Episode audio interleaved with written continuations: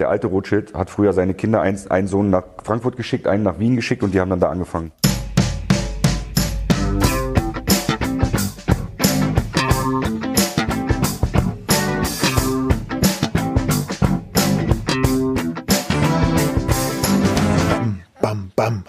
Herzlich willkommen bei der Medienwoche, äh, Ihrem und eurem wöchentlichen Medienpodcast des Vertrauens. Mein Name ist Stefan Winterbauer von Media und am anderen Ende der Leitung, wie immer, mein lieber Kollege. Christian Mayer von der Welt. Hallo und herzlich willkommen. Und wir, wir ein, ein Einstieg mit Sido, dem Rapper. Sido und Rothschild, ähm, da regen wir uns gleich drüber ja, auf. Da regen wir uns gleich drüber auf. genau. Am äh, Anfang, äh, ja, wir haben gar nichts am Anfang, oder? Wir steigen gleich ja, ein. Wir haben keinen Smalltalk, oder? Ja, haben nee. Vatertag? War, war gestern. Wir nehmen am Freitag. Ach, jetzt, auf. jetzt, jetzt Nein. geht's los mit Nee. Vatertag. Hast du Nee. Bollerwagen, Corona? Nee, oder? Nein, nicht, nichts dergleichen. Ähm, aber Hallo, es gab in Berlin Abstand. wohl wieder viel Auftrieb, aber Ich habe auch gelesen, dass jetzt sind wir doch im Smalltalk drin. Ich habe gelesen, irgendwo mit einem halben Auge, äh, dass die infizierten Zahlen in Berlin wieder hochgehen würden. Ehrlich gesagt, mich wundert das nicht so richtig. Ich hätte allerdings auch schon länger damit gerechnet, weil ja schon seit Wochen wieder darüber berichtet wird, dass die äh, Berliner vor allem, aber auch sicherlich Bewohner anderer Großstädte wieder so tun, als wenn nichts gewesen wäre. Man kann es auch, und angesichts sinkender Zahlen kann man das auch nicht vollkommen kann man ein bisschen verstehen. Äh, so, f- ne, das Ja. ist dann halt so, wenn, wenn, wenn die Ängste haben nachgelassen. Die Berichterstattung ist ja auch nicht mehr so, beziehungsweise wir merken auch, dass äh, du mit reinen Corona-Beiträgen Natürlich will man auf dem Laufenden bleiben, aber dass das äh, der die Aufregung hat jetzt zwei drei Monate lang äh, in, die ins Land gegangen sind nachgelassen, wobei man ja eigentlich gar nicht genau sagen kann, ob das berechtigt ist oder nicht. Kann ja noch eine zweite Welle kommen oder sonst was, aber irgendwann das zeigt einfach das Bedürfnis der Menschen im Alltag, aber auch das Bedürfnis der Medien wieder irgendwie zu so einer Art von Normalität zurückzukehren, selbst wenn sie sich dann inhaltlich irgendwie ein bisschen verändert hat. Das muss wirklich aufhören. Genau. Äh, Sagt Christian Drost. Genau, was auch aufgehört hat, ist übrigens der regelmäßige ARD-Brennpunkt. Die machen das jetzt nur noch anlassbezogen, weil sie auch gemerkt haben, dass die Zuschauer da nicht mehr so einschalten. Kann ich auch verstehen. Ich schalte auch ganz schnell ab, weil ich das nicht nach der Tagesschau immer noch sehen will. Ja, aber da sieht man dann, dass die öffentlich-rechtlichen Medien eben auch nicht anders funktionieren als quotenorientierte Medien. Wenn nicht genug zuschauen, dann heißt es, ist es nicht mehr im Interesse der Allgemeinheit oder halt eben nur noch im Interesse, anlassbezogen zu berichten. Ähm, so ist es halt, ja. So ist es. Apropos nicht genug zuschauen. So, jetzt Übergang mit der Brechstange. Oliver Pocher schon wieder. Wir hatten ihn erst äh, kürzlich äh, besprochen hier. Jetzt kriegt er schon wieder eine neue Sendung äh, beim RTL, diesmal zusammen mit seinem Vater. Äh, die gehen gemeinsam auf, äh, ja, was, Weltreise. Sie sind schon gegangen. Sie sind schon sagen. gegangen, Ja. ist schon alles abgedreht. Da hatte er ja auch diesen Unfall, der auf Instagram dokumentiert war. Das Ganze wird jetzt bald gesendet, äh, nämlich am 19. Juni, 20.15 Uhr. Sein Vater irgendwie Buchhalter, Zeuge Jehovas, totaler Gegensatz zum schillernden Sohn und RTL verspricht sich da äh, einiges davon. Wir hatten das ja neulich gesagt, du machst RTL an, Oliver Pocher ist da oder Jauch oder beide. Jetzt wieder Pocher. Ja, mein Gott. Wir werden sehen. Es ist ein bisschen beim RTL, ich weiß nicht, also sie, sie scheinen schon ein bisschen die Ideen ein bisschen. Ja, aber das war ja vor Corona, ne? Ja. Die Ideen sind Ihnen schon vor Corona ausgegangen, Ausgegangen. du sagen? Ja, ja, also ich aber es muss ist halt so sagen, viel, ja. so viel Pocher Ja. irgendwie. Ich bin Es ist jetzt sehr viel. Pocher, aber das, das, ja, das, aber das, das ist ja genau das gleiche wie mit Corona und anderen großen Themen. Wenn es läuft, ja, mit einem Thema oder einer Fernsehnase, dann muss es halt weiterlaufen, ja, und es wird dann so lange weiterlaufen, bis die Leute wieder sagen, äh, den den Pocher kann ich jetzt auch nicht mehr sehen, ja, langweilig. Und natürlich Pocher macht, weiß das natürlich auch, wie jeder andere Fernsehpromi eben auch, und deswegen muss er das Game natürlich so lange mitspielen, äh, wie, wie er gefragt ist. Ich muss nur sagen, also äh, äh, diese Vater-Sohn-Konstellation, okay, aber irgendwelche Promis in die auf Weltreise zu schicken. Hallo, es handelt sich um Thailand und die USA, ja, Weltreise. Mhm. Also touristische Ähm, Ziele. Äh, das ist natürlich so ausgelutscht wie nur irgendwas. Und wenn ich dann auch noch lese, und nach Thailand geht es in das Land der unbegrenzten Möglichkeiten, dann boah, leichte Würgereflexe. Aber gut, wahrscheinlich muss schön, man das so äh, machen. Du bist ganz schön aggressiv drauf, ja. Tut mir aber, leid. aber das gleich, Sido kommt gleich noch erst. In, aber dort erwartet die Ba- ja nein nein, Nein, dort, erwa- no, dort erwartet die beiden also Pocher Vater Ja. und Sohn das richtet sich auch gar nicht gegen die die sollen das alle machen ja Ne, dort erwartet die beiden fremde Orte unbekannte Sitten seltsame Bräuche komisches Essen Und wahrscheinlich Tänze. So wie beim Raumschiff. Okay, ja. So, jetzt weg. Ich, ich werde es ich werd's mir nicht angucken. Tut mir leid. Nächstes Thema. Gut, du hast ja schon das Papier zerknüllt das ich habe schon. Ist ein bisschen was Ernsteres. Ja, ist was Ernsteres. Bitte. Nämlich, ähm, es geht um das sogenannte BND-Gesetz, was 2017 in Kraft trat. Und ähm, äh, das nennt sich äh, ganz offiziell das Gesetz zur Ausland-Fernmeldeaufklärung. Ähm, und es hat die strategische Aufklärung von Telekommunikation im Ausland ermöglicht. Also Überwachung von Datenströmen, Überwachung von äh, durch den BND, also den Bundesnachrichtendienst, ähm, im Ausland von ähm, Ausländern, also nicht nur deutschen Staatsbürgern. Und sie dürfen dann ohne konkreten Anlass ähm, E-Mails, SMS, Telefonate von dem Ausland lebenden Ausländern eben erfassen. Äh, und, und manchmal sind auch Deutsche dabei. Das dürfen sie dann eben äh, äh, nicht. Ähm, aber äh, das lässt sich manchmal eben auch gar nicht vermeiden, ja, weil man eben äh, breitflächig sozusagen ja, ausspioniert, abhört, was auch immer. So. Und dagegen wurde geklagt. Einer äh, Gesellschaft für Freiheitsrechte hat sich darum gekümmert, aber federführend waren auch journalistische Organisationen. Reporter ohne Grenzen. Reporter oder? ohne Grenzen, ganz genau. Die haben e- eben auch zum Anlass genommen, dass da Journalisten überwacht werden, also Journalisten, die nicht deutsche Staatsbürger sind, aber äh, die jetzt ins Visier auch des BND gekommen sind durch ihre Recherchen. Ähm, und äh, das ging jetzt bis vor das Bundesverfassungsgericht, diese Klage. Und das Bundesverfassungsgericht hat jetzt in der vergangenen oder in dieser Woche gesagt, ähm, dass das äh, teilweise zumindest äh, gegen die Verfassung verstößt, das BND-Gesetz. Und der deutsche Staat muss das Fernmeldegeheimnis und die Pressefreiheit auch im Ausland wahren. Das ist jetzt der, Mhm. Ist die. Entscheidung. Ja. Also das Ding ist praktisch, Grundgesetz gilt auch im Ausland.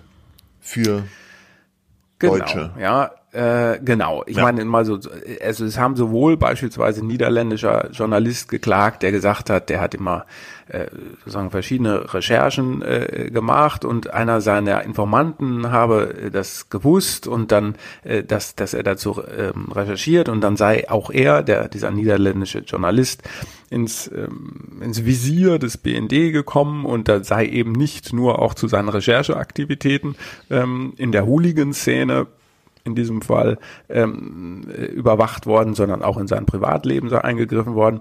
Und das darf der BND jetzt eben nicht mehr machen. Es gab aber auch beispielsweise einen deutschen Staatsbürger, da gibt es der Anwalt als Anwalt in Guatemala arbeitet für, dort für eine Menschenrechtsorganisation. Und da war nach dem alten Gesetz es wohl auch möglich, ähm, in diesem Umfeld ähm, das Gesetz anzuwenden, weil der Mann für eine ausländische Organisation gearbeitet hat. Ja? Also alles ein bisschen komplizierter. Äh, unterm Strich darf man das jetzt eben nicht mehr so, wie man es gemacht hat. Es ist aber weiterhin zulässig, muss man auch sagen, für den BND ohne konkreten Anlass im Ausland Telefonate, Mails und Kommunikation zu überwachen. Es soll nur stärker reguliert werden. Genau. Muss ich glaube, die, ähm, die Leute, die geklagt haben, wenn ich das richtig verstanden habe, war die Kritik an diesem BND-Gesetz, äh, dass es so eine Art, ja, wie praktisch ein Freibrief war, äh, für den BND Daten abzufischen. Und das äh, wurde jetzt vom Verfassungsgericht, äh, dem wurde jetzt ein Riegel vorgeschoben. Ich fand ganz interessant, dass die Reaktion der Bundesregierung und des BND eigentlich nicht so aufschreimäßig waren, sondern ich hatte das Gefühl, dass man schon damit gerechnet hat, dass das kassiert wird vom äh, Verfassungsgericht und die haben ja so ein bisschen gesagt, ja, ja, äh, wir, wir kümmern uns drum, jetzt wird's, in Kürze gibt's dann eine verfassungskonforme Version des Gesetzes und kriegen wir Ja, schon weil es eben ja nicht vollkommen untersagt ist, äh, ja, das zu tun. ja, ja. Aber es gab und ich glaube eben, sie Kritik, haben auch ja. schon damit gerechnet, dass es nicht ganz koscher ist, was sie da machen. Ja, wobei es auch durchaus Kritik gab, äh, habe ich zum Beispiel in einem Artikel bei uns entnommen, da sagt zum Beispiel ein früherer Geheimdienstkoordinator im Kanzleramt, ähm, Zitat, die strategische Fernmeldeaufklärung ist mit dieser Auflage nicht mehr wie bislang möglich. Ähm, das bedeutet, dass die Regierung vom BND weniger Informationen erhalten wird die beispielsweise für den Kampf gegen den internationalen Terrorismus, den Schutz unserer Soldaten und politische Entscheidungen erforderlich sind. Oder der ehemalige BND-Präsident Hanning hat gesagt, ich frage mich, wieso nun ausländische Journalisten bei uns gegen dieses BND-Gesetz äh, vorgehen können, wieso verklagen sie nicht ihre eigenen Geheimdienste? Also mh, hm, ja, es gibt halt Leute, äh, Experten, die dann sagen, da, da, die nationale Sicherheit ist gefährdet, weil jetzt eben dieses BND-Gesetz nicht mehr so angewendet werden kann, wie eigentlich gedacht. Aber die Wahrheit liegt wahrscheinlich irgendwo in der Mitte, ja. Die müssen sich stärker rechtfertigen, die können nicht einfach sozusagen Grenzen überschreiten, äh, müssen das besser erklären. Aber es heißt auch nicht, dass jetzt nicht mehr äh, eben überwacht werden darf. Genau. Diese Geheimdienste bewegen sich ja generell immer in so einem Spannungsfeld zwischen ja äh, Sicherheit und äh, Grundrechten irgendwie, ja. Und in der Demokratie, klar, ist ja auch gut so, müssen die auch irgendwie kontrolliert werden. Ich glaube, das ist eigentlich so ein gutes Zeichen, dass das bei uns schon noch funktioniert, dass auch das Bundesverfassungsgericht so ein Urteil fällt. Ich finde es eigentlich äh, ganz gut, muss ich oder? Was zu überprüfen ist ja erstmal generell äh, wichtig ja, und richtig. Ja, okay. Weiter.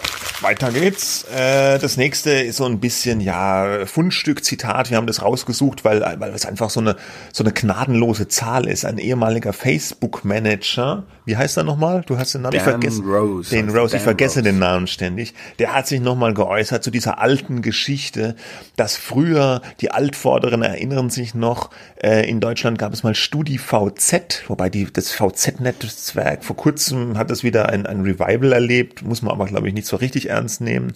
Das, das war mal von, ähm, von dem Medienhaus Holzbrink, so eine Art Facebook- äh, ja, Nachbau in Deutschland, also so ein soziales Netzwerk, was ursprünglich mal für Studenten gedacht war, wo sich dann aber irgendwie alle möglichen Leute eingewählt haben. Dann gab es noch Schüler-VZ für Schüler und das war mal in Deutschland vor ja schon vielen Jahren recht groß, größer jedenfalls als Facebook damals, was noch in den in seiner Anfangszeit steckte hierzulande. Und das äh, war programmiert worden von einem, ich glaube, Essan Dariani hieß der, der das gemacht hat. Mhm. Der hatte das dann an, an, an Holzbring verkauft für, für, für viel Geld. 85 und, Millionen äh, Euro waren es. Ja, ja, du hast die Zahlen alle präsent. Sehr gut, wenigstens mhm. einer muss vorbereitet sein hier in dieser Sendung. Und äh, dann wollte Facebook eben äh, auch auf den deutschen Markt und hat sich gedacht, ja, bevor wir hier die Nutzer selber aufbauen, mühselig, können wir doch einfach die von StudiVZ übernehmen und hat Holzbrink angeboten, hier, gibt uns doch das äh, StudiVZ, dann übernehmen wir das und ihr bekommt fünf Prozent von Facebook. Und da hat Holzbrink damals gesagt, nö, machen wir nicht. Wir machen das alles lieber selber. Ja, wir sind so groß in Deutschland, da kann uns Facebook überhaupt nichts, die Pipi-Amerikaner mit ihren Dingen. Mhm. Ich paraphrasiere jetzt sehr stark. Mhm. Aber wir wissen jetzt mittlerweile im Rückspiegel, die Geschichte nahm eine andere Wendung. Facebook hat dann StudiVZ irgendwann platt gemacht, ja. Die Nutzer sind dem VZ-Netzwerk in Scharen davongerannt und mittlerweile wäre, wir haben das im Vorgespräch gesagt, du hast mir die Zahl gesagt, was waren es, 29 Milliarden wäre das jetzt mhm. wert? Ja. Diese 5 Prozent. Ja, die Gründerszene, äh, das Portal für Startups und so weiter, Tech, ähm, die haben das nachgerechnet. Also ich übernehme jetzt die Zahl von denen. Also knapp 30 Milliarden Euro wären heute 5 Prozent von Facebook äh, wert. Wobei selbst ganz kurze Zeit nach nachdem dieser Deal geplatzt war, ähm, wäre es schon eine halbe Milliarde gewesen. Auch nicht so schlecht. Ja. ja. Aber 30 Milliarden sind natürlich irgendwie, ist irgendwie äh, die, die heißere Nummer. Ja, ja, ja, ja. Also hätten wir es damals gewusst, wäre es sicherlich der bessere Deal gewesen. Ja. ja. Aber hinterher ja, ist man, man halt, so hinterher sein, ist man immer ja. schlauer, ne? Mhm. Also ja, man kann da jetzt so ein bisschen hämisch sein und sagen, typisch äh, Verlag, ja, die wollten halt ihr, also so wurde das als Begründung gesagt, die haben es dann doch nicht gemacht, wirklich, es war alles ausverhandelt, hat dieser Dan Rose da auf Twitter geschrieben. Mhm. Uh, I had fully negotiated the deal, ja. Ähm, und dann haben sie kalte Füße bekommen, angeblich, so ändert sich Rose jedenfalls, ähm, weil sie gedacht haben, dann können sie ihre Artikel nicht mehr so gut über die VZ KZ-Netzwerke verbreiten und, und zu Geld machen, äh, angenommen. Ja, das hat ja auch nicht so geklappt. Ähm, und deswegen wollten sie das sozusagen in ihren eigenen, in ihrer eigenen Kontrolle behalten. Ja, so kann man sich täuschen. Ja. Äh, ja, gut, Xing gibt's heute immer noch und ist irgendwie gut im Geschäft als Business-Netzwerk, gehört Burda. Da weiß ich aber auch nicht, ob es da mal ja. so ein Angebot gab. Ja, ja weiß man auch nicht LinkedIn. so von LinkedIn. Ne? Aber das war natürlich, ähm, ja, und der Dan Rose hat das jetzt, warum auch immer er es jetzt gerade geschrieben hat, das ist ja jetzt so 12, 13 Jahre her, ähm, irgendwie scheint ihn das beschäftigt zu haben. Und er sagt, das hat ihm eben, der, den teuren Fehler hätte er jetzt zum Glück nicht gemacht, aber es, es war halt, Holzbringer hat kein Geld verloren, naja, aber auch keins, die ganzen Investitionskosten äh, sind weg, bekommen, aber auch keins ja. gewonnen. Ja. Da, da hätten sie heute schön aussehen können. Aber man, so im Nachhinein ist halt alles irgendwie leichter. Ja, sonst hätten wir ja alle Google-Aktien gekauft. Eben. Oder Amazon oder irgendwas. Genau. Oder Apple. Ja. Gut. Aber 29 Milliarden sind schon ein dickes, ein dickes Ding. So, und jetzt kommen wir zum äh, Aufreger. Mann, den wir am, ähm, ja, alles Aufregung. Aber jetzt wirklich, ich habe ähm, ich habe mich am Montagabend äh, habe ich ähm, zufällig Late Night Berlin eingeschaltet mit Klaas Häufer Umlauf. Wir haben schon häufiger über ihn gesprochen, mal positiv, mal kritisch. Ähm, äh, in diesem Fall äh, hatte er einen Gast, nämlich Sido, ja, den Rapper. Und mit dem hat äh, der Glashäufer Umlauf da so Videostreiche gespielt. Mhm. Da haben die sich so verkleidet. Ähm, und haben sich in, in Videokonferenzen von unterschiedlicher Firmen so eingeklinkt, ja, mhm. mit dem Wissen, glaube ich, einer Person, die in dieser Firma arbeitet. Und die haben da irgendwelchen Quark geredet und niemand von der Firma, die in dieser Videokonferenz kannte, weder den einen noch den anderen, haben sie, was sind das für Dödel? Und dann haben sie halt mal geschaut, wie schnell sie enttarnt werden. Mhm. Die haben so gescherzt ja, und nette Idee. lustig, ja. Ja, genau, nette Idee war, der, die wurden sehr schnell enttarnt, ja. So, äh, und das hat mich aber doch ein bisschen gewundert, äh, dass ganz, der da, dass Sido, ja, was Ganz kurzer Ausschnitt aus dieser Sendung. Mhm. Ah, Entschuldigung. Hast du gut gemacht? Oder? Hast du gut gemacht? Ich habe ihm noch viel Recht gegeben und so. Ich habe zwei verschiedene Recht gegeben. Vielleicht war das ein bisschen. Ja, aber du hast gemerkt, du hast später gemerkt, Sebastian hat doch mehr zu sagen. Ja, ich habe irgendwie gemerkt, er hat mehr auf der Pfanne irgendwie. Ja, nur ganz kurzer Ausschnitt. So, lustige Musik, es war, man hat gescherzt, man, man versteht sich, man ist gut drauf. So, ne? so war ja, das. Was mich vor dem Hintergrund einfach verwundert hat, ich meine, Sido ist ja öfter in irgendwelchen Fernsehsendungen, äh, ich glaube, ganz gut vernetzt in dieser deutschen äh, Medienpromi-Szene und die coolen Medienpromis, ja, eben wie Häufer Umlauf oder ähm, Christian Ulmen oder so, der hat auch schon mal mitgespielt. Aber kurz vorher ist, äh, hatte er ein, ein Interview gegeben oder so ein Gespräch geführt mit einem anderen Rapper, Ali Boumaye, und der hat so eine Art YouTube-Talkshow und da haben die sich ganz ausführlich unterhalten. Und da hat äh, Sido, ähm, naja, ich würde mal sagen, äh, einfach lupenreine Verschwörungstheorien verbreitet.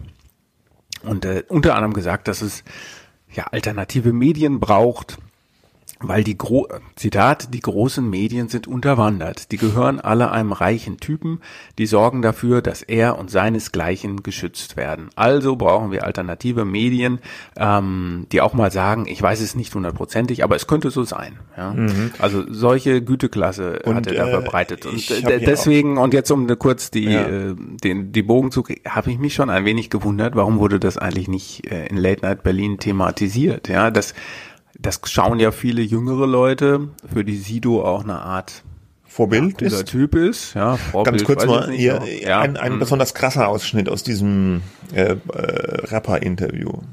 Ähm, dass Kinder auf unerklärliche Weise verschwinden. Das wissen wir ja. Und man die nicht wiederfinden kann. Alleine fallen Madeleine McCann vor vielen Jahren in, in Portugal und so weiter, wo auch, darüber gibt es ein Doku und die haben auch nachgeforscht wo könnte sie sein? Und irgendwann haben sie gesagt, wir müssen hier auf, an dieser Stelle aufhören, weil wir gehen zu tief in eine Sache rein, mit der wir lieber nichts zu tun haben wollen. Kabal und so ein Scheiß, ne? Da, da sind so Dinge und sehr reiche, sehr mächtige Leute, die sich daran irgendwie, keine Ahnung, was die damit machen, aber ich glaube schon daran, dass sowas, dass sowas sein Also er, er, er sagt es nicht direkt in diesem, in diesem Gespräch mit diesem Rapper, aber Sido bezieht sich eindeutig an dieser Stelle und an mehreren anderen Stellen noch, wo es um, um die Rothschilds geht, ja, äh, die da irgendwie in Frankfurt äh, komische Sachen machen und weil der Xavier Naidoo ja auch aus dem Frankfurter Umfeld kommt, wobei er kommt ja eigentlich eher aus Mannheim, aber egal, ähm, äh, bezieht er sich hier auf so eine ganz bekannte und, und weit verbreitete Verschwörungstheorie, diese QAnon-Verschwörungstheorie, äh, laut der irgendein mysteriöser, superreicher äh, mit anderen Hollywood-Stars und Eliten so ein Netzwerk, so ein pädophilen Netzwerk betreibt, wo Kinder entführt werden und die, denen wird dann irgendein ein, äh, Extrakt abgezapft, so eine Art, ich muss ja schon lachen, so eine Art Verjüngungsmittel aus dem Kinderblut. Das sagt er dann nicht, aber diese Hinweise, die Sido gibt, beziehen sich eindeutig, man kann es, wenn man sich das anhört und wenn man sich den Quatsch im Internet durchliest, nicht anders äh, herleiten, dass er sich eindeutig auf diese Verschwörungstheorien hier bezieht. Ja, und das ist schon krasser Stoff. Ja, also äh, ich bin da echt entsetzt, weil das ist auch lupenrein antisemitisch. Man kann das nicht anders bezeichnen. Ja, auch diese ganzen Verweise auf Rothschild und so. Und wir erinnern uns Xavier Naidu, der ja auch in dem Gespräch vorkommt. Das wird so ein bisschen abgetan von den beiden. Ja, dass der so viel Zeug raucht oder so. Der Naidu, der hat ja auch, ähm, vor seinen jüngeren Äußerungen, hat er ja auch immer so Andeutungen gemacht mit, mit Rothschild in irgendwelchen Liedertexten und Pizzagate und so. Also ganz krasser, übelster Verschwörungstheoretischer Graben der da geteilt ja. wird. Ja, er hat dann, also Sido hat dann selber auch nochmal Stellung genommen, wie man so schön sagt, nicht per Pressemitteilung, sondern per Instagram. Natürlich. Und da hat er äh, gesagt, zu dem Zeug, was ich da gerade, was da gerade in der Presse ist, ja. Mhm als wenn es da einfach so hingekommen ist. Na gut, wegen meines Interviews bei Ali therapiert, so heißt diese YouTube-Sendung. Mhm.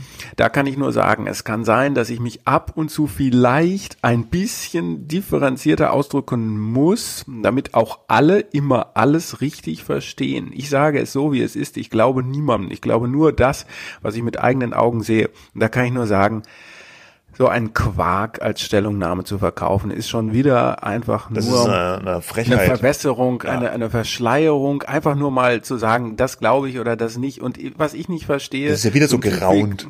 Ja, wie, ja, eben. Äh, und das geht dann auf die Presse, ich weiß nur, was ich sehe und so. Ja, hat das denn gesehen? Dann soll er doch einfach mal den Mund halten. Da kann man leider, da muss man leider auch ein bisschen ähm, unsachlich fast in der Kritik werden, aber das lohnt es im Prinzip nicht. Deswegen versuchen wir mal hier sachlich zu bleiben und sagen, ähm, was, was da verbreitet wird, das sind eben auf der einen Seite irgendwelche obskuren YouTube-Shows mit Leuten, äh, die so tun, als wenn sie irgendwie ganz was Geheimes jetzt wissen.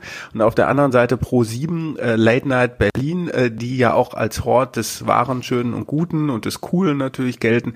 Da passt irgendwas zumindest für mich nicht zusammen. Und ähm, vor zwei Wochen hat äh, Klaas Häufer Umlauf übrigens in seinem äh, Intro-Monolog, in diesem Stand-up-Teil, noch von, von Verschwörungstheorien geredet. Da klang das noch so. Das Virus sorgt ja dafür, dass immer mehr Menschen, die so ein bisschen auf Sinnsuche sind, in die Arme getrieben werden von Menschen, gegen die Astro TV hochseriös wirkt. Verschwörungstheorien gab es eigentlich schon immer, aber man kann sagen, wir sind gerade auf einem Höhepunkt. Es gibt alles Mögliche. Bill Gates hat Corona erfunden, um später mit dem Impfstoff so richtig abzukassieren mag man sich gar nicht vorstellen, was passiert, wenn jetzt noch rauskommt, dass der Mann auch noch Microsoft gegründet hat. Ne? Ja, also da, das, das fand ich so äh, bezeichnend. Also der macht Witze noch über Verschwörungstheorien, macht sich über diese Leute lustig und prangert das auch an in seiner Sendung und irgendwie zwei Wochen später macht er die Witzchen mit Sido, der selber die krassesten Verschwörungstheorien da verbreitet. Ich, es will mir auch nicht so richtig in den Kopf, das passt nicht zusammen. Ja, die zynische Antwort konnte sein, vielleicht hat Sido das Interview äh, ja vorher aufgenommen oder es ist jetzt erst nachher rausgekommen und die mussten ihre Sendung dann noch, äh, oder die haben halt diese Pranks da, die sie für Night mhm. Berlin gemacht haben, vorher aufgenommen. Jetzt hatten sie keine Zeit mehr. Geld oder sonst was, um was Neues, Lustiges sich auszudenken. Dann hätten sie, aber ich, und wenn du dann das thematisierst und sagst, ja, hm, ihr habt ja vielleicht mitbekommen und so, dann fragt man sich ja, warum zeigt er den Quark jetzt noch, ja. Also, es ist schon ein bisschen peinlich und einfach, zeigt ja auch einfach so die, ich sag's jetzt mal, äh, auch die Verlogenheit äh, von, von Show, vom Showgeschäft, ja. Man macht, hier macht man, sitzt man im selben Boot und da distanziert man sich dann wieder wieder, aber ganz fein äh, von manchen Sachen. Ähm, es passt einmal nicht zusammen. Und Sido ist ja auch wirklich ein Vorbild. Ja, der sitzt ja auch in der Jury von The Voice, ja, eine Sendung, die von vielen jungen Leuten, auch Kindern geguckt wird. Ja, der, äh, der ist wirklich super populär und der sagt so ein Gram in der Öffentlichkeit. Ich finde es total wirklich ganz verantwortungslos und, und, und man hat ja auch bei Xavier Naidu gesehen, der hat ja auch schon ewig dieses Zeug verbreitet und mit diesen Liedtexten war er in der Kritik und trotzdem war er noch im Fernsehen überall rauf und runter in der DSDS-Jury und es hat ewig gedauert, jetzt bis da vor kurzem RTL mal die Reißleine gezogen hat, als es wirklich nicht mehr ging. Da sieht man mal, wie lange die Medien, die Sender äh, in, äh, bereit sind, sowas zu tolerieren weil sie nur irgendwie Leute haben wollen, die irgendwie prominent sind und vielleicht die Zielgruppe ansprechen. Also da ist eine extrem hohe Toleranzgrenze und ich finde es eigentlich nicht gut. Ja, ja. so und sieht's wir, aus. Ja, und mit diesem Thema Verschwörungstheorien leiten wir auch über zu unserem Hauptthema. Du hast ein Interview ich wollte noch den Knüller. geführt. Äh, ja, der Knüller. Mhm. Äh, ich habe ein Interview Du hast ein geführt. Interview geführt, ja. Genau. Verschwörungstheorien beschäftigt uns auch in unserem Hauptthema. Äh, an der Universität Münster hat Professor Thorsten Quandt mit ein paar Kollegen eine Studie durchgeführt, die nennt sich Pandemic Populism. Klingt ziemlich markant. Äh, die haben Folgendes gemacht. Die sind mit Hilfe von ja Computertechnik, Com Computeranalyse ähm, hergegangen und haben Facebook-Seiten von sogenannten Alternativmedien untersucht auf Fake News und Verschwörungstheorien hin. Also die wollten wissen, verbreiten diese Seiten dieser sogenannten Alternativmedien äh, in Corona-Zeiten mehr Fake News und oder mehr Verschwörungstheorien. Das Ganze haben sie, wie gesagt, eben nicht per Hand ausgezählt, Studenten dran gesetzt, die dann anhand von einer Tabelle geguckt haben, sondern sie haben Computer dran gesetzt, die nach bestimmten Begriffen, Worten, Schlagworten gesucht haben, die eben auf Fake News und oder Verschwörungstheorien hindeuten. Das Ganze wurde dann elektronisch ausgewertet. Die Studie hat für relativ hohe Wellen gesorgt, wurde viel darüber berichtet, der Mann wurde auch schon viel interviewt. Äh, wir haben das Thema jetzt trotzdem nochmal gebracht, weil wir es für wichtig halten. Außerdem arbeitet er an einer Nachfolgeveröffentlichung. Äh, mit den gleichen Methoden wurden jetzt auch die Seiten von äh, klassischen Medien untersucht, wie die berichtet haben in Corona-Zeiten. Diese Nachfolgeuntersuchung wird jetzt in diesen Tagen, kann sein, dass die heute schon veröffentlicht wird. Wir nehmen auf am Freitag, 22. Juni. Ich schaue da gleich nochmal, wenn die Untersuchung da ist, packe ich die noch in die Show Notes. Und ähm, ja, also am Ende steht eine Untersuchung, einmal sogenannte Alternativmedien, einmal klassische Medien. Wie berichten die in Corona-Zeiten?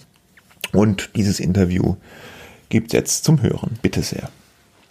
Dann hallo, Professor Thorsten Quann von der Universität Münster. Sie sind laut Ihrer Beschreibung Sprecher des, jetzt muss ich gerade nochmal nachschauen, Sprecher des Zentrums zur Erforschung der digitalisierten Öffentlichkeit oder digitalisierter Öffentlichkeiten.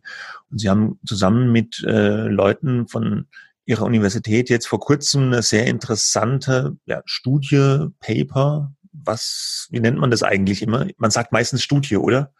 Ja, es ist eine Studie. Das, was veröffentlicht wurde, war jetzt zunächst ein Preprint und hoffentlich wird es dann auch ein äh, Journal-Artikel später, wenn es dann in einer Fachzeitschrift veröffentlicht wird.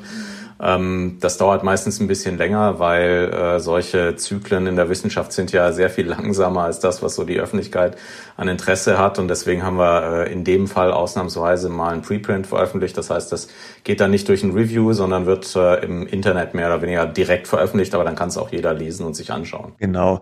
Äh, Überschrift ist Pandemic Populism. Da geht es jetzt darum, wie äh, Facebook-Seiten von sogenannten alternativen Nachrichtenmedien in der Corona-Krise Falschnachrichten und oder Verschwörungstheorien teilen und damit ähm, umgehen und die Ergebnisse sind durchaus interessant. Aber bevor wir auf die Ergebnisse kommen, vielleicht können Sie mir in ein, zwei Sätzen einfach mal sagen, so eine, so eine Studie, wie geht man da überhaupt vor? Wie machen Sie das? Sie haben das mit Hilfe von Computern ausgewertet, richtig? Ja, in dem Fall äh, waren das äh, um die 100.000 oder sogar ein bisschen mehr äh, Facebook-Nachrichten von sowohl Alternativmedien als auch von journalistischen Medien. Da ist also quasi fast alles dabei, was es so im deutschen Journalismus gibt und eben auch in diesem Bereich der Alternativmedien haben die Nachrichten gesammelt. Ein Computer hat die dann ausgewertet, weil das können sie nicht mehr per Hand machen. Das heißt, äh, wir haben mit Mitteln der automatisierten oder halbautomatisierten Inhaltsanalyse gearbeitet. Da guckt sich der Computer eben an, äh, zum Beispiel, welche Begriffe tauchen da besonders häufig auf, in welchen Kontexten und kann man daraus zum Beispiel auch die Themen äh, extrahieren, über die die berichtet haben. Ja, das hätte man früher per Hand gemacht mit studentischen Hilfskräften. Äh, heutzutage äh, kann der Computer das schon in Teilen ganz gut und auch verlässlich und kann dann eben auch aus dem Material zum Beispiel die wichtigsten Akteure rausziehen oder identifizieren, was waren jetzt wirklich die wichtigsten Themen und vielleicht sogar, wie haben die darüber berichtet. Und was waren jetzt die Kernaussagen, was Sie da herausgefunden haben bei dieser Studie? Ja, also für die beiden Medienbereiche unterschiedliches. Ne? Für die Alternativmedien haben wir eben gesehen, dass die ähm, in Teilen äh, natürlich auf äh, Verschwörungstheorien zurückgegriffen haben und auch so ein bestimmtes Narrativ von Gesellschaft bedient haben, ähm, was jetzt nicht immer ein sehr positives war, also viel, sagen wir mal, so antisystemische Berichterstattung. Äh, bei den äh, traditionellen journalistischen Medien war es ähm, eigentlich genau andersrum. Die haben sehr stark innerhalb des Systems operiert. Es ist denen ja auch vorgeworfen worden, dass sie äh, zum Teil unkritisch waren. Wir sehen zumindest in der Berichterstattung, dass sie eben nicht das gemacht haben, was die Alternativmedien gemacht haben, also das gesamte Gesellschaftssystem in Zweifel zu ziehen oder äh, zu sagen, äh, Corona ist erfunden äh, oder das ist möglicherweise eine Verschwörung, hinter der beispielsweise Bill Gates steht oder die jüdische Weltverschwörung. Das haben wir tatsächlich auf Alternativmedien ein paar Mal gefunden. Mm -hmm. Alternativmedien heißt ja immer, was sind es denn überhaupt, diese Alternativmedien? Wie kann man das definieren? Ja, also es gibt da auch wiederum unterschiedliche Akteure. Es gibt einerseits ähm, Medien, äh, die, sagen wir mal, von Drittstaaten äh, finanziert werden äh, oder in direkten Abhängigkeitsverhältnissen von denen sind, ähm, beispielsweise RT, also Russia Today. Äh, wir haben aber ähm, auch Akteure, die aus dem äh, politischen Spektrum äh, kommen, insbesondere an den extremen Rändern und Leute, die äh, beispielsweise auch äh, Verschwörungstheorien anhängen und dann gibt es auch manchmal so wirkliche Wirrköpfe.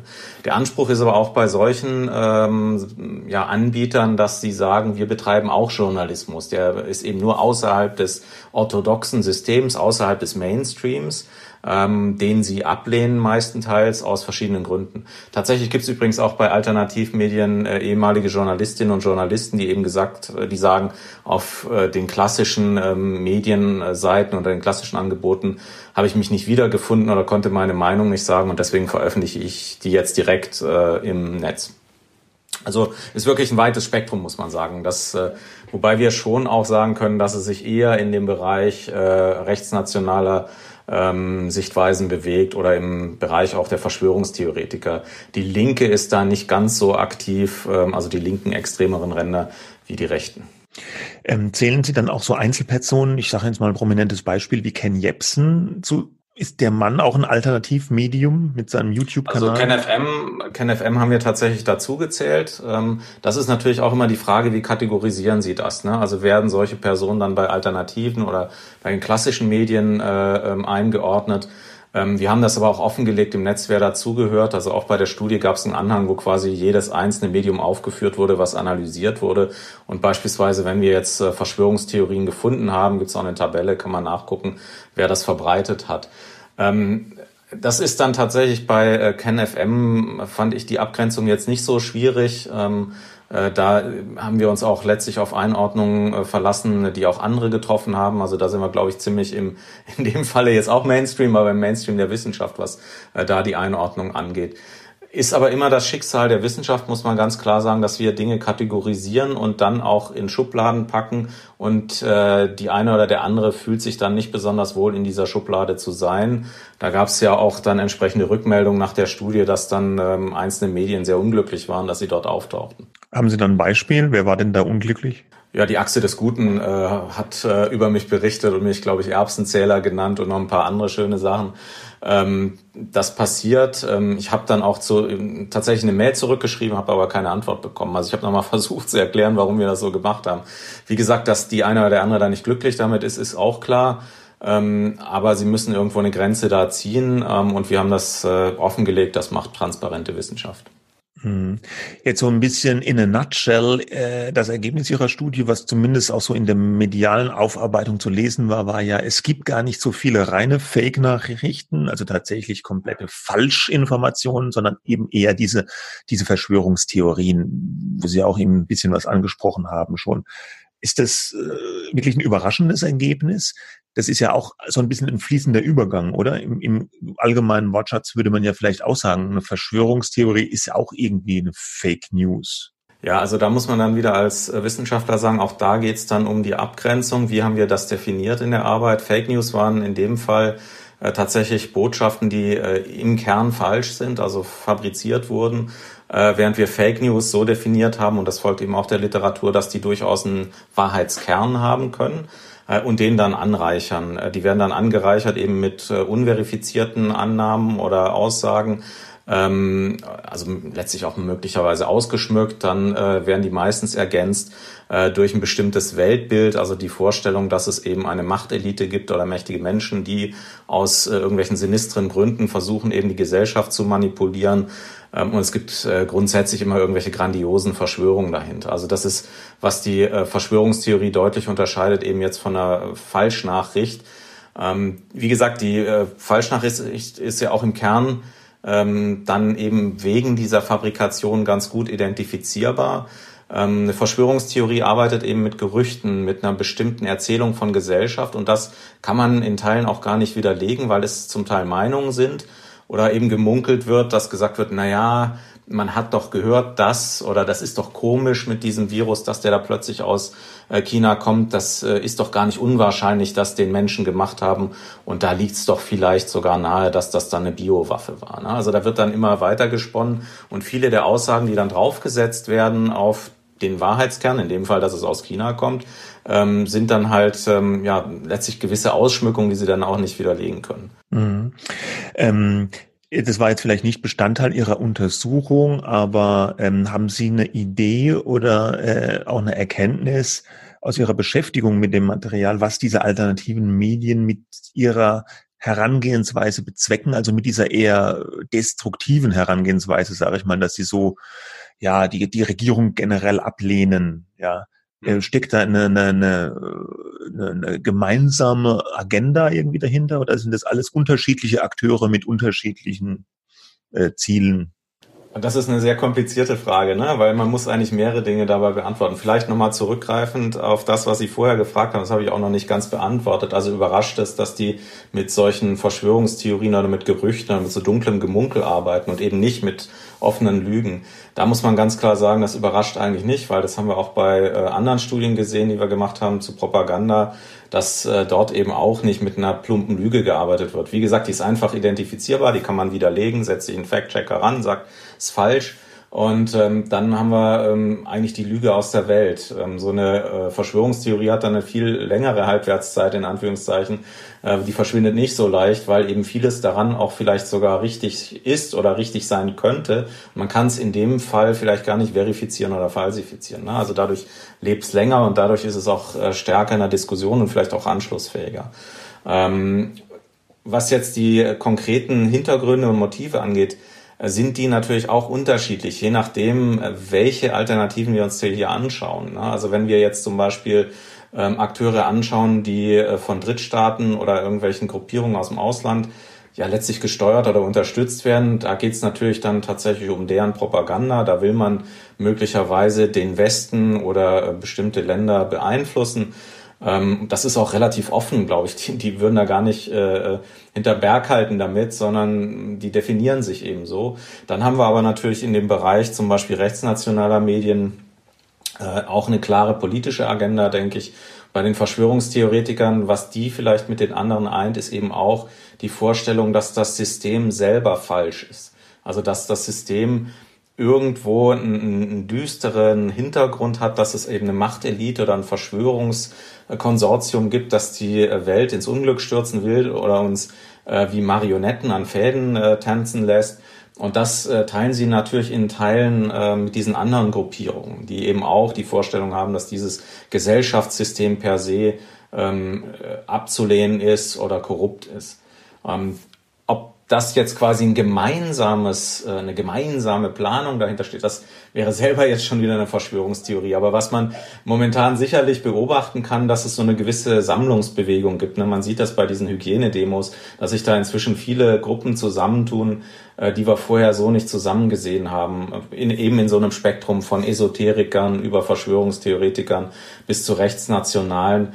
Und die eint äh, tatsächlich die Ablehnung natürlich der äh, Maßnahmen, aber wahrscheinlicher ähm, auch noch oder wahrscheinlich auch die ähm, Ablehnung des Staatssystems insgesamt.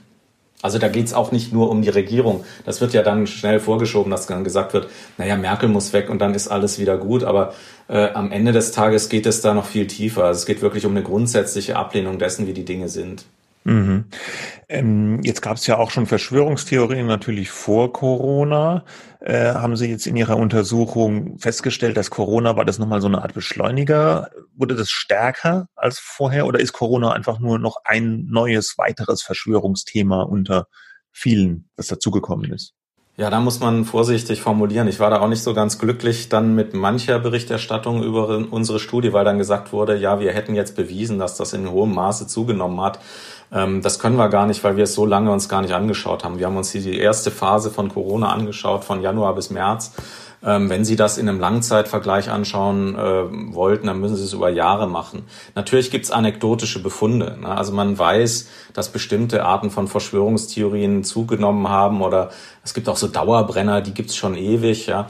Ähm, aber das haben wir in der Studie so uns natürlich gar nicht angeguckt. Deswegen muss man da vorsichtig formulieren. Anekdotisch, wie gesagt, äh, und ich glaube, das nehmen wir ja alle wahr, nimmt es natürlich schon zu. Ähm, aber das ist so meine ähm, Einschätzung als Mensch, der in der Gesellschaft lebt und eben beobachten kann, ähm, dass das jetzt überall zu, zu ja, diskutiert äh, wird. Aber möglicherweise ist es halt auch ein Medieneffekt, äh, dass die Medien das jetzt sehr stark eben fokussieren, weil sie darüber berichten wollen, weil sie das als ein gesellschaftlich ja, relevantes Thema ansehen und dem damit natürlich sehr viel Raum ein, äh, ja, oder dem sehr viel Platz geben. Ähm, und vielleicht ist das auch ein Platz, der gar nicht notwendig wäre, weil der Kern dieser wirklich Hardcore-Verschwörungstheoretiker gar nicht so groß ist, aber die sehr laut eben sind und sehr aktiv sind und deswegen sehr stark auf sich aufmerksam machen. Mhm.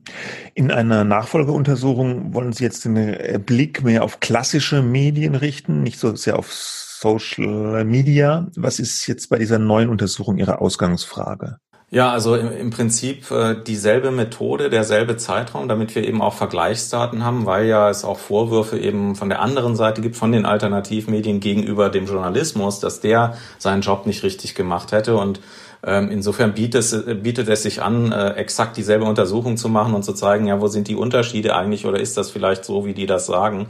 Ähm, was wir da eben sehen können, ist zunächst mal, dass wir auch da in der Berichterstattung unterschiedliche Phasen haben.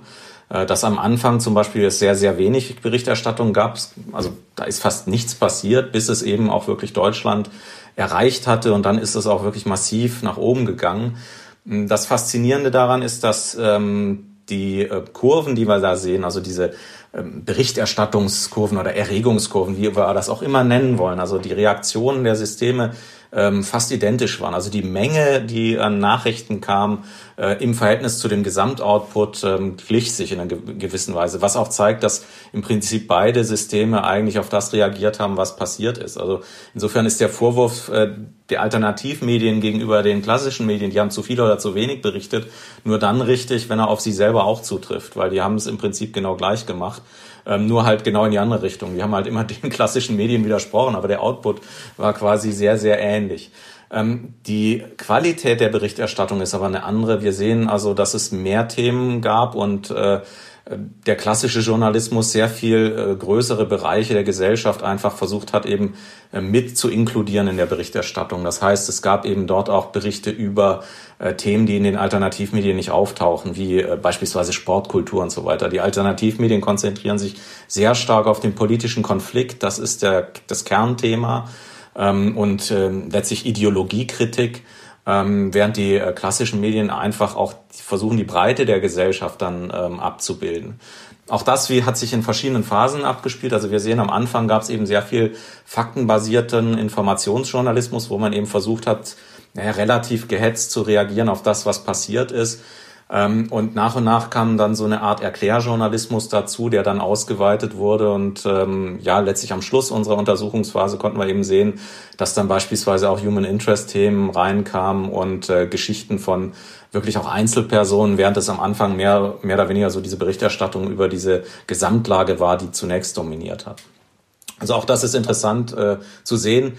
Wobei da muss man auch sagen, äh, möglicherweise würde eine Untersuchung, die noch länger läuft, und das machen wir gerade, dann nochmal ein anderes Spektrum eben zeigen, weil momentan haben wir ja so eine Art Corona-Erschöpfung. Ähm, also ist auch da natürlich nochmal interessant zu sehen, ob sich da die Stimmungslage dann in den Medien verändert hat, aber soweit sind wir in der Analyse noch nicht. Mm. Ähm, Sie haben das äh, vorhin schon mal äh, kurz angesprochen, ein, ein Vorwurf, der ja immer wieder kommt, sowohl von den alternativen Medien, aber auch von einigen Konsumenten tatsächlich, ist ja der, die klassischen Medien berichten zu einseitig den Regierungskurs, ja, und die finden alle die Maßnahmen gut, ja, und da ist so eine Einheitsfront. Haben Sie dazu was äh, herausgefunden? Trifft dieser Vorwurf zu, vielleicht auch in Teilen oder gar nicht? Ja, klassische Wissenschaftler-Antwort, jein. Also man muss sagen, äh, das ist, was Medien äh, eigentlich auch immer tun, dass sie natürlich auf äh, bestimmte Elitepersonen stärker fokussieren. Also wir haben ähm, jetzt bei Corona, aber das hatten wir auch schon bei anderen Berichterstattungszusammenhängen, haben wir auch so eine Art Power Law Distribution. Das heißt, wir haben wenige Akteure, die einen großen Teil der Berichterstattung dominieren. Und das ist dann natürlich Merkel, Spahn, ähm, die Bundesregierung und so weiter oder das RKI, die tauchen natürlich extrem häufig auf. Äh, da muss man aber dann sagen, ja gut, äh, die waren natürlich auch äh, Akteure dieser Krise und haben natürlich äh, sehr viele Statements abgegeben. Die Zahlen waren auch wichtig. Hätte man darüber nicht berichtet, hätte es wahrscheinlich den Vorwurf in die andere Richtung gegeben, dass man gesagt hätte, naja, die haben die relevanten Themen nicht berichtet. Ähm, wir sehen aber, dass, ähm, was zum Beispiel die Personenzahl angeht, über die berichtet wird, dass das äh, sehr viel breiter ist bei den äh, traditionellen Medien als zum Beispiel bei den Alternativmedien. Also das Spektrum ist deutlich weiter. Auch da ist der Vorwurf äh, insofern dann ein einseitiger, weil die selber es nicht besser, sondern eigentlich schlechter machen, weil sie sich eben nur auf den politischen Diskurs und diese Ideologiekritik fokussieren. Dadurch tauchen ganze Bereiche der Gesellschaft bei denen gar nicht auf.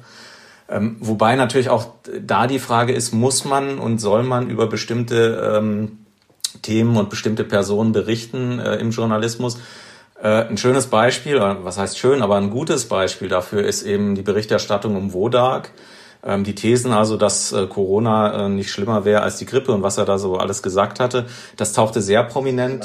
Dieser Lungenarzt, der sehr populäres Video auch gemacht hat, wo er diese ja, also Corona-Folgen, ich sag mal, ein bisschen runtergespielt hat, sage ich jetzt mal ganz platt.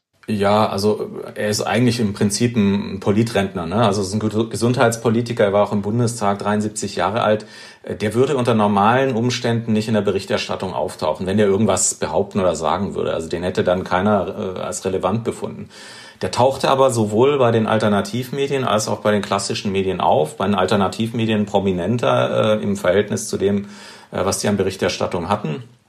Ähm, aber warum hat der klassische Journalismus über den berichtet? Weil es halt ein Thema in der Gesellschaft war, ne? weil auch eben diese Thesen in der Diskussion waren, die Alternativmedien das auch aufgegriffen hatten und gesagt haben, guck mal, vielleicht hat der Mann ja recht. Ähm, und dann gab es bei vielen Medien äh, eine Berichterstattung darüber und die Aussagen wurden dann aber auch widerlegt. Ja, also insofern zeigt sich da halt, der Journalismus reagiert, er berichtet auch über Personen, die normalerweise gar nicht auftauchen würden. Also da könnte man eher sagen, es ist ein zu viel. Andererseits steckt er auch in der Zwickmühle, weil was hätte der Journalismus an der Stelle anderes machen sollen? Hätte er nicht berichtet, wäre vorgeworfen worden, dass relevante Stimmen hier unterdrückt werden. Also insofern hat man da natürlich auch einen gewissen äh, Konflikt, den der Journalismus immer austragen muss bei der Berichterstattung. Wir müssen uns auch klar machen, Journalismus ähm, schafft auch eine Welt, also er konstruiert eine Realität. Früher gab es immer so die Thesen, dass der nur filtert, aber Journalismus macht natürlich bewusste Auswahlentscheidungen und da geht es jetzt nicht nur darüber, dass bestimmte Inhalte berichtet werden, sondern auch um Einschätzung von Journalistinnen und Journalisten, was ist relevant, was gehört in die Diskussion. Ähm, und das ist natürlich kritikabel. Also diese Kritik, der muss sich der Journalismus natürlich auch stellen. Äh, gleichzeitig muss man aber auch bei der Kritik äh, fair bleiben und sich eben auch fragen, was kann eigentlich Journalismus leisten in so einer Krise? Ähm, was hätten wir erwartet und äh, wo hat er vielleicht versagt? Ich fand auch ein paar der Vorwürfe, die es dann gab, äh, durchaus auch aus meinem Fach. Also es gab ja auch Kommunikationswissenschaftler, die sich dazu geäußert haben. Ähm, insofern ein bisschen unfair, zumal die ja noch nicht auf empirischen Ergebnissen äh, basierten. Das waren also auch im, im Prinzip halt Meinungen und Einschätzungen. Ähm, unsere Daten zeigen das jetzt so nicht, dass der Journalismus hier quasi nur total einseitig ähm, quasi Merkel-Berichterstattung gemacht hätte. Ne? Die war schon ähm, relevant, aber auch da in den Alternativmedien hat sie zum Beispiel mehr Platz eingenommen als in den klassischen Medien. Also auch da muss man sagen, die, die bieten jetzt in dem Sinne keine Alternative. Ja gut, ja, quantitativ. Aber äh, Sie würden jetzt auch nicht sagen, der Journalismus war äh, zu unkritisch. Das ist ja der Vorwurf immer. Die sagen mhm. immer das, was die Merkel will, ganz plump gesagt. Ja, aktuell habe ich in der Hauptsache über das Themenspektrum gesprochen. Ne? Also man muss schon aufpassen, die Bewertung, die Kritik, das ist etwas, was wir jetzt anfangen zu analysieren. Ähm, da, das ist wesentlich komplexer, weil da müssen Sie mit Bewertungen arbeiten, also mit Sentiments und Einschätzung von Personen und dessen, was sie sagen. Das ist übrigens in der äh, Corona-Krise gar nicht so leicht, weil üblicherweise bei so einer Sentiment-Analyse gucken wir uns zum Beispiel an, wird da positiv oder negativ berichtet. Das Problem, was wir haben jetzt bei Corona, das ist jetzt vielleicht so ein bisschen so ein nerdiges Wissenschaftlerthema, aber da haben wir ganz viel positive Begriffe ähm, im Hinblick, in Hinblick auf die Pandemie. Ähm, die sind aber natürlich in der Pandemie drin, weil sie haben eben positiv getestete zum Beispiel. Das heißt, wenn wir eine Sprachanalyse machen, ähm, dann taucht da auf, dass das total positiv ist, wie die berichten. Äh, das hat aber nur was damit zu tun, dass die halt über die Infektionsraten berichten. Ja? Und äh, das müssen wir im Moment rausrechnen. Das dauert noch ein bisschen. Ähm, da muss ich Ihnen sagen, da haben wir bislang nur äh, Hinweise und ähm, da würde ich auch noch ein bisschen vertrösten auf die Zukunft. Da traue ich mir ganz ehrlich auch nicht zu, auf Basis der Daten jetzt zu sagen, das war jetzt kritischer oder unkritischer als in anderen Berichterstattungsphasen, ähm, zum Beispiel bei ähm, ja letztlich kriegerischen Auseinandersetzungen oder bei äh, Wahlen und so weiter. Auch da haben wir ja ähm, konflikthafte Situationen und auch da haben wir politische äh, Sichtweisen. Mm, da traue ich mir aber, wie gesagt, momentan noch nicht zu, Ihnen wirklich eine, eine äh, endgültige Antwort zu geben. Was wir aus der Literatur wissen, das vielleicht nur so als Hinweis, ist, dass es halt auch ganz stark darauf ankommt, inwiefern ähm, die Eliten in einem Land und auch die politischen Entscheider konsistent handeln und übereinstimmen in der Berichterstattung oder ob es einen Konflikt gibt. Wenn es einen Konflikt in der Berichterstattung gibt, greifen die Medien den auch auf. Manchmal verstärken sie den auch. Äh, so ein Konflikt bei den Handelnden, meinen Sie jetzt? Genau. Also wenn da es einen Konflikt gibt, es unterschiedliche Stimmen gibt, dann greift der Journalismus das üblicherweise auch auf. Jetzt muss man aber bei Corona sagen, gerade am Anfang gab es ja einen großen gesellschaftlichen Konsens, muss man sagen. Auch die Bevölkerung, das wissen wir aus Befragungsstudien, hat diesen Kurs anfangs auf jeden Fall sehr stark unterstützt. Insofern gab es auch gar nicht viel Dissens, über den Journalistinnen und Journalisten berichten konnten. Natürlich gab es dann einzelne abweichende Stimmen, wie zum Beispiel dann Wodak. Aber da muss man sich natürlich auch fragen, ist das nicht so eine, so eine kleine Gruppe, dass wenn ich denen sehr prominent hier berichte, dass ich das völlig überbetone und das eigentlich überhaupt nicht dem entspricht, was in der Gesellschaft passiert. Mhm. Okay, Herr Professor Quandt, vielen Dank für Ihre Zeit. So ein Professor Thorsten Quandt von der Universität Münster zum Thema Verschwörungstheorien, Alternativmedien. Ja, mit dem Thema, das Wort Alternativmedien, das ist immer so eine Sache. Ne? Das Hatte ich dir vorher gesagt, genau. als du mir von der Studie erzählt hast, habe ich gedacht, was ist denn das? Weil Alternativ ist ja eigentlich ursprünglich für mich gut besetzt. Ja, so alternative Lebensweise, alternative, alternative ja, Alternative Wobei, für Deutschland sieht man natürlich, AfD, ja, die Partei sieht man ja. natürlich, dass sie sich dieses Wort auch schon zunutze gemacht haben, weil Alternative gilt als, ich meine, ist immer gut im Leben eine Alternative ja, zu ja. haben. Aber äh, als Vertreter der Mainstream-Medien auch das ein vollkommen negativ besetztes Wort, das man eigentlich schon fast gar nicht mehr benutzen sollte.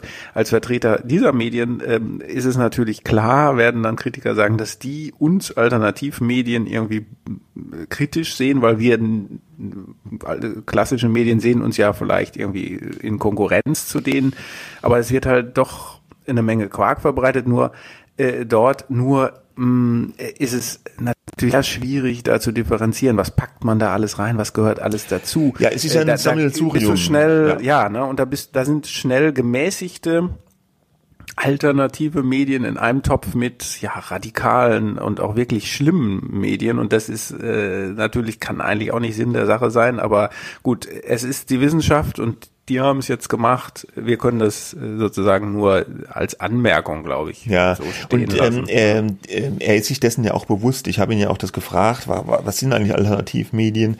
Ich glaube, die sind sich schon dessen bewusst, dass sie da eine Bandbreite haben. Das reicht ja jetzt von, von Ken FM, von diesem Ken Jepsen bis über Medien wie ja, Tichys Einblick, die Achse des Guten, RT Deutsch.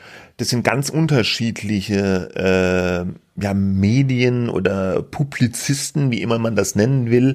Ich meine, die hätten ja auch diesen, diesen Lungenarzt, äh, diesen Wodak mit seinem YouTube-Kanal auch mit, mit reingenommen. Das sind teilweise dann halt Einzelpersonen, die einen YouTube-Kanal haben, aber heute halt auch schon Reichweite dann über die sozialen Medien äh, haben und veröffentlichen und damit auch irgendwie ein Medium sind. Ne? Ist halt alles total fließend, diese Übergänge. Was ist ein Medium, was ist kein Medium, was ist ein alternatives Medium? Ja, ist nicht ganz einfach, da die Abgrenzung zu machen. Finde aber interessant, dass sich die Wissenschaft jetzt auch diesen Themen so äh, verstärkt widmet, ja, und auch gerade mit dem Corona-Fokus da ein bisschen guckt, was macht das Virus eigentlich mit der Kommunikation, ja? Nicht nur so medizinisch, wissenschaftlich, sondern auch aus kommunikativer Sicht. Sicherlich ein spannendes Thema, wo noch viel dran gearbeitet Ja. werden wird. Und es ist ja auch gut, äh, d- ja, gut, die Wissenschaft selber wird da wahrscheinlich drüber gespalten sein, aber wie schnell das geht, wollte ich eigentlich sagen. Ne? Normalerweise sind wir es gewöhnt, äh, da ist passiert irgendwas, auch äh, und dann die Medienwissenschaft greift das vielleicht auf und ein Jahr später kommt die Studie dazu raus. Ne? Da hat sich ja auch was beschleunigt. Total. Zum Guten, zum Schlechten und zum Guten natürlich, weil das Schlechte natürlich, die müssen dann auch sagen, wissen wir noch nicht so genau, da kommt noch eine Nachfolgeuntersuchung und so weiter. Aber äh, die Wissenschaft merkt ja auch, die Medienwissenschaft in diesem Fall, dass sie um relevant zu sein, um ein Gehör zu finden, natürlich relativ schnell auf äh, Fragen in der Gesellschaft antworten muss. Und den Takt geben natürlich die, die, äh, wie es heißt, Lebenswissenschaften, diese Life Sciences vor im Moment, die ja wirklich auf diesen Preprint-Servern da eine Studie nach der anderen raustun, ja. Das ist ja eine atemberaubende Geschwindigkeit teilweise wieder wie man so, wie man jetzt sieht, wie Wissenschaft sozusagen ja live, ja oder in Echtzeit, um mal wieder eine Phrase zu bemühen, äh, stattfindet. Das Problem ist halt in der in der Vermittlung medial, dass die Leute dann diese diese Fußnoten, die die Wissenschaftler immer machen, die dann immer sagen, ja, das ist jetzt aber noch kein finaler Stand, das ist nur jetzt mal eine ein äh, äh, ja eine, ein, ein, ein Zwischenstand, ja, da muss noch mehr dran getan werden oder das ist noch nicht begutachtet von anderen Wissenschaftlern, das ist noch nicht finalisiert. Das wird halt in der Berichterstattung oft ein bisschen überhört und dann äh, haut man wieder eine Schlagzeile raus mit irgendeinem vorläufigen Stand und wird so gelesen, als ob das schon final ist. Ja. Da ist noch ein bisschen Arbeit zu tun. Wir können uns nur immer wieder wiederholen, es braucht an Medienkompetenz. Und dafür sind wir ja auch da, nicht wahr? Ja, so Die Medienwoche, so sieht's aus. aus. Okay.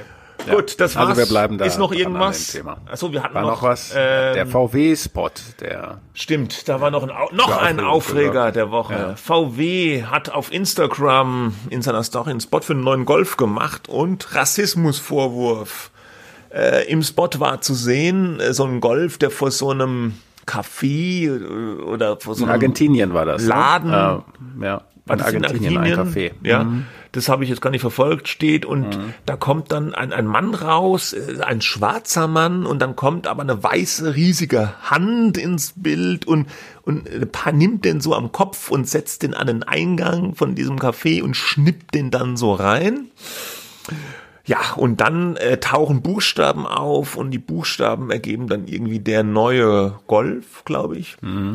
Und wenn diese Buchstaben aber sich in, in, ins Bild hineinmorphen, äh, kann man das Wort aus den ersten Buchstaben, die zu sehen sind, kann man Achtung das Wort Neger bilden. Ja, und äh, massiver Rassismusvorwurf, weil natürlich die weiße Hand den schwarzen Mann wegschnippt und dann kann man noch dieses N-Wort äh, da aus den Buchstaben bilden und im Internet habe ich noch gelesen, die Interpretationen gehen noch weiter, weil da steht äh, am Eingang dieses Cafés Kolon, ja, und es sei auch noch das fand ich jetzt ein bisschen, ich weiß nicht, ein bisschen gestretched in der äh, Interpretation. Das würde für Darm stehen, weil der Kolon ist ja auch der Darm und jetzt wird der schwarze Mann Mhm. praktisch in den Darm geschnickt. Oder auch für Kolonialisierung.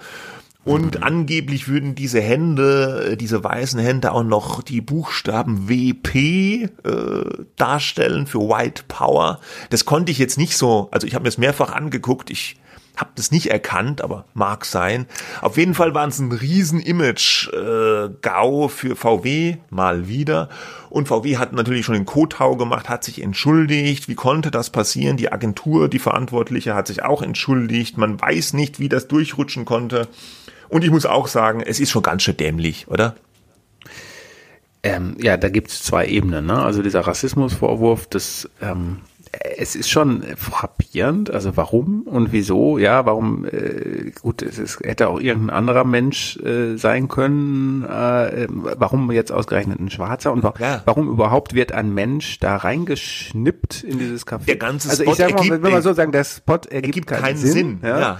Äh, und und dazu kommt halt noch diese Rassismusebene, die man eigentlich auch nicht die kann man nicht wegdiskutieren, die gibt Nee, es. die gibt's. ich meine, diese erweiterten Interpretationen da Die eben. sind vielleicht ein bisschen die gestretched, aber das jetzt Die haben das in Schwarzer Argentinien gedreht und dieses Café heißt nun so, aber. Ja, aber dass ein ja, Schwarzer von einer dort? weißen Hand da weggeschnippt wird, da kann man, da kann man schon drauf kommen, ja, dass, dass es nicht keine gute Idee ist. Ja, da musst Ja, du jetzt es ist auf vielen Ebenen einfach äh, äh, dumm und man muss sich wundern, äh, wo doch äh, in so Konzernen so viel überprüft wird. Da muss doch irgendwo jemand gesessen haben, der gesagt hat, äh, seid ihr seid ihr überzeugt, dass das eine gute Idee ist? Und die Fragen, die muss ich jetzt natürlich diese nicht nur VW stellen, wie können die sowas abnehmen, sondern auch, wer hat das eigentlich produziert und ähm, gibt es Anlass zu glauben, dass sie tatsächlich alle diese Referenzen äh, da eingebaut haben. Ja, äh, äh, also ausschließen würde ich es jetzt nicht, aber ich kann es also, mir nicht vorstellen. Vielleicht versucht VW sowas unterzujubeln. Äh, Nee, es aber gab das ja auch wäre schon ja in- geschäftsschädigend im eigentlichen ähm, äh, Sinne, äh, ja. Es gab ja auch schon in der Vergangenheit mal so Diskussionen um irgendwelche Werbespots, wo irgendwelche Nazi-Symbolik drin war. Da haben sie dann Mhm. die, die, die Autokennzeichen untersucht und wenn man da drei Zahlen abgezogen hat, was Hitlers Geburtstag oder was weiß ich. Ähm, das gibt's immer mal. Man kann natürlich, wenn man sucht, solche Symbole auch finden. Ich weiß es nicht. Meine persönliche Meinung ist, es ist ein A, sinnloser Spot, B, er hat eindeutig diese rassistische äh, Komponente, das hätte man sehen müssen und ich verstehe nicht, wie das durch die Kontrollen gehen kann. Diese anderen Interpretationen, glaube ich, sind dann ein bisschen hineininterpretiert. Aber ich weiß es auch nicht. Aber es Vielleicht- gibt ja halt auch Anlass rein zu interpretieren, wenn das jetzt aus der, wenn das jetzt ein völlig normaler, sinnloser Ja, eben. Werbespot Ja, ja. gewesen wäre ohne solche Konnotationen, ja, ja. dann hätte man ja gar nicht auch weiter danach geschaut. Ne? Also Aber man gut, wundert wir sich, sind uns einig ja. und ähm, Man ja. wundert sich. Okay, wir wundern uns weiter im Stillen, denn jetzt ist Wochenende, Freitag, Medienwoche ist vorbei. Nächste Woche ist wieder irgendein Feiertag? Nee, oder? Wir machen Nee. ein Programm wie Da wird normal. durchgearbeitet, Wird ja. In diesem Sinne, euch eine gute Woche, aber erstmal ein gutes Wochenende. Wir sind nächste Woche wieder da mit frischen Medienthemen. Tschüss. Ciao.